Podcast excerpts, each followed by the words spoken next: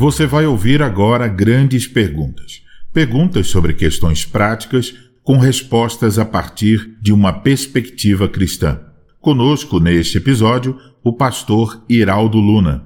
Pastor Iraldo, o que os pais devem fazer para que seus filhos não sejam preguiçosos?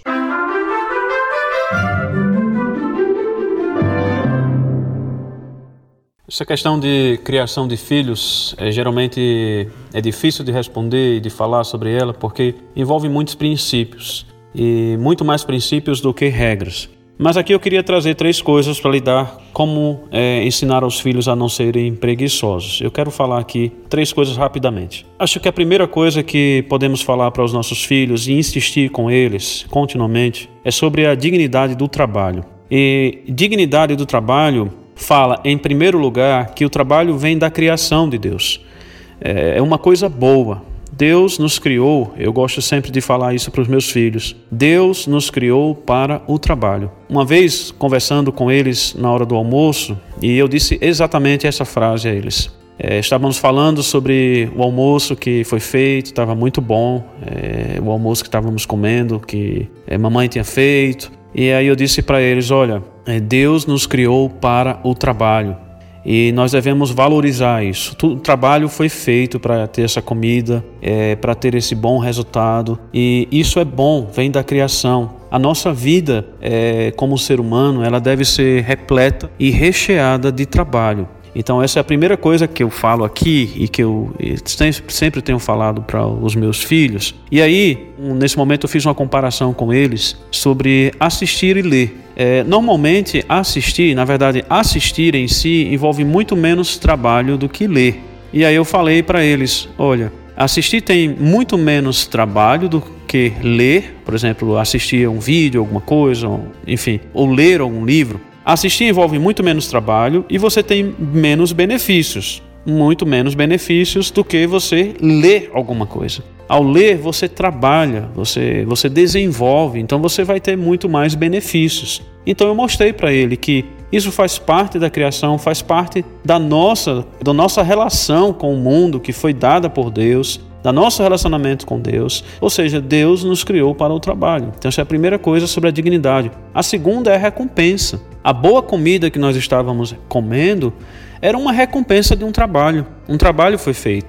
Então eu estava dizendo a eles: está vendo como é bom ter o trabalho? Você tem recompensa com isso, é o salário, é o pagamento. Então, sempre mostre para os seus filhos que há dignidade no trabalho. Deus nos fez para o trabalho. A outra coisa é a importância do trabalho para manter a vida. É, nós vivemos e mantemos a nossa vida com trabalho. Sem trabalho não tem vida e especialmente crianças, porque elas, elas vão crescendo e vão sendo ensinadas também sobre a constituição da família, é, essa ligação do trabalho, a importância do trabalho para a manutenção da vida com a família, para o casamento. Então, é ensinar ao menino, à menina, é, ao jovem, à jovem, que o trabalho ele é importante para manter uma família. Para primeiro para manter a vida dele, depois para manter a família dele, a, com quem ele vai conviver e especialmente dentro desse contexto de buscar um casamento. É, um jovem ele tem que crescer sabendo que uma das habilidades que ele deve ter na vida, que ele pode mostrar, uma das coisas que ele pode mostrar e deve mostrar é o trabalho que ele trabalha. Também uma garota. Trabalho não é só para os homens, também trabalho é para as garotas. Ou seja, são trabalhos diferentes que eles vão desenvolver, mas os dois devem se envolver em trabalho, homem e mulher. Então, uma jovem é, precisa entender que para ela formar a família, ter uma boa família, ela cuidar bem da família, ela tem que se dar ao trabalho. Então, a importância do trabalho para manter a vida, a família e como um meio de ensinar a como buscar um bom casamento. A terceira delas e última, eu acho que é, os princípios bíblicos é, de, do que nós devemos fazer. Eu trouxe dois aqui, mas tem mais. Mas esse terceiro tem a ver mais com como nós lidamos com o não trabalhar, que é a preguiça. A preguiça é um pecado contra o qual todos nós devemos e precisamos lutar.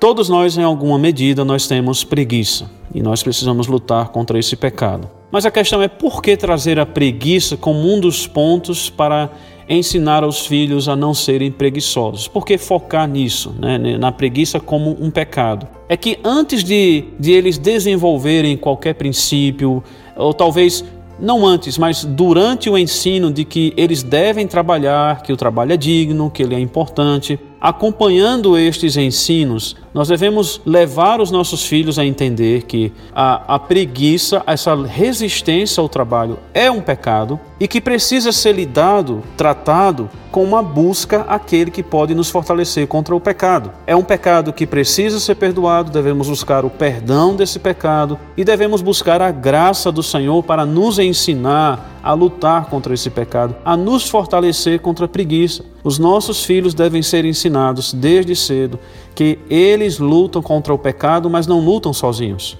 Eles precisam de Cristo para lutar contra o pecado. Eles precisam de Cristo para lutar, ensiná-los a, a, lutar contra o pecado da preguiça. Porque eles podem saber todos os princípios do que eles devem fazer, mas se eles não souberem que eles devem buscar ao Senhor Jesus para lutar contra seus pecados e para fazer aquilo que eles devem fazer, eles não vão saber o que é graça. E não sabendo o que é graça, eles não vão saber o que devem fazer e não vão conseguir.